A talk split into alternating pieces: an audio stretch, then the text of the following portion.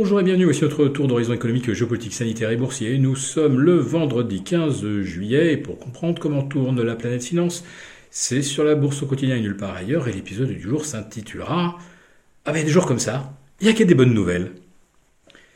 Vive ce 15 juillet euh, qui se termine en beauté, bah ça tombe bien, parce que c'est la journée des trois sorcières. Voilà, c'est euh, l'expiration des contrats sur indice et nous avons un CAC 40 euh, qui se fend d'une hausse d'un peu plus de 1,3%.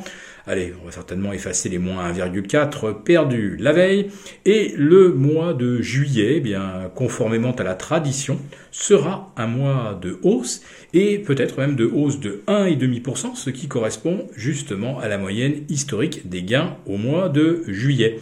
Non, décidément, il ne peut rien se passer de fâcheux au mois de juillet, même si l'euro s'effondre et passe sous la parité, même si on s'en va tout droit vers une récession, même si l'on s'en va vers des pénuries de courant cet hiver, et là on peut être à peu près certain que ce sera le cas, puisque M. Macron nous a dit les yeux dans les yeux, avec ce regard fixe euh, et cette gestuelle, hum, euh, qu'il n'y aura pas de coupure de courant. Euh, on croit entendre, il n'y aura pas de passe sanitaire et il n'y aura pas de passe vaccinal. Donc oui, il faut se préparer à un hiver frisquet en mode de gros pull.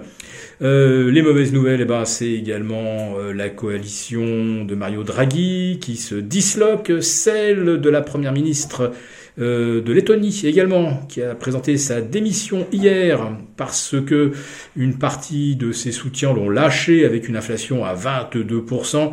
Et le gouvernement s'avère également incapable de compenser ça pour la population la Lettonie ayant évidemment été une des premières à se couper du gaz russe. Euh, on attend le nom du prochain Premier ministre euh, au Royaume-Uni. Bon, pas avant début octobre, on a le temps.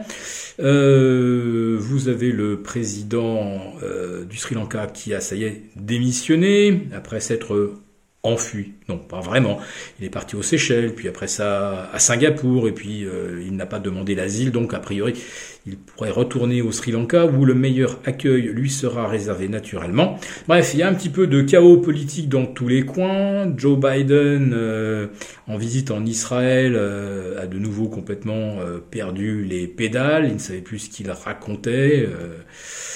il a même commis quelques erreurs euh, de vocabulaire qui ont beaucoup choqué nos amis euh, israéliens, mais on lui pardonne parce qu'il est complètement gâteux. N'empêche, le gars, il a le bouton atomique, donc quelque part, oups, euh, on, on, se méfie naturellement des prochaines décisions qu'il pourrait prendre. Mais voilà, ce vendredi, je le disais, c'est des bonnes nouvelles qui s'enchaînent. Alors, la première bonne nouvelle date de jeudi soir, la Fed n'aurait pas l'intention de rajouter 100 points comme l'a fait son homologue, euh, la Banque centrale canadienne.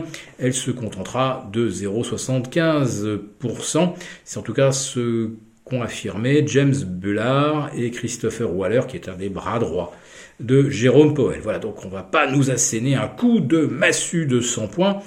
Mais attendez, d'ici le 27 juillet, il peut encore y avoir euh, des indicateurs qui euh, relancent des spéculations sur un geste brutal. Mais aujourd'hui, pas de geste brutal. Et puis, bonne surprise au niveau de la consommation, malgré une confiance des ménages tombée à un plus bas depuis 2009, eh bien, euh, le consommateur, lui, il continue de dépenser, plus 1,10%, pour les ventes de détail. C'est une bonne performance. Quant à la production industrielle, et malgré les pénuries de pièces, eh bien, le recul n'est que de 0,2%. Et puisqu'on est dans le moins pire que prévu, eh ben allons-y avec les résultats de Citigroup en chute de 27% ou de Wells Fargo qui perd 25%. Wells Fargo, c'est le numéro 1 du prêt immobilier. Et Dieu sait que les euh, perspectives ne s'annoncent pas bonnes. Eh bien, c'est finalement moins pire que prévu et euh, eh Citigroup s'envole de 8% et euh, Wells Fargo de 5,5%. Voilà, tout va bien, c'est euh, merveilleux. Pour un marché qui avait envie de rebondir, on peut dire vraiment que ça tombe à point nommé. Et je le répète, c'est le meilleur jour pour le faire, puisque ce sont les trois sorcières. En ce qui concerne l'euro, eh bien là on essaie de se rassurer un peu aussi. Il repasse au-dessus de la parité, oh, pas de beaucoup, mais la débâcle semble enrayée, donc ça devrait soulager un petit peu euh, nos économies, en tout cas euh, la partie inflationniste euh, de nos importations, on va enfin souffler un petit peu. J'en profite pour rappeler quand même que le prix des matières premières, depuis le 8 mars dernier, a reculé en moyenne de 33%. Et c'est à peu près d'ailleurs la même contre-performance qu'on observe sur l'argent, qui est pourtant historiquement un des meilleurs hedges contre l'inflation. Mais aujourd'hui, le meilleur hedge contre l'inflation, c'est le dollar. Et euh, la plupart des opérateurs euh, ne euh, vont que sur cet actif qui est tellement liquide qu'on n'a aucun problème à réaliser des arbitrages à grande échelle, alors que l'argent c'est vraiment tout petit petit. L'argent c'est de l'ordre aller euh, de la capitalisation des crypto-devises, euh, on est peut-être un petit peu en dessous des 1000 euh, milliards, donc évidemment on ne peut pas arbitrer un portefeuille obligataire ou un portefeuille boursier en faveur de l'argent métal, il faut panacher avec d'autres métaux. Ah, J'en profite puisque je parlais euh, des taux d'intérêt pour signaler que là aussi c'est une belle journée pour les OAT qui se détendent de 5 points, euh, le 10 ans américain de 3 points, et ça fait maintenant une semaine que le 10 ans américain est en dessous des 3%.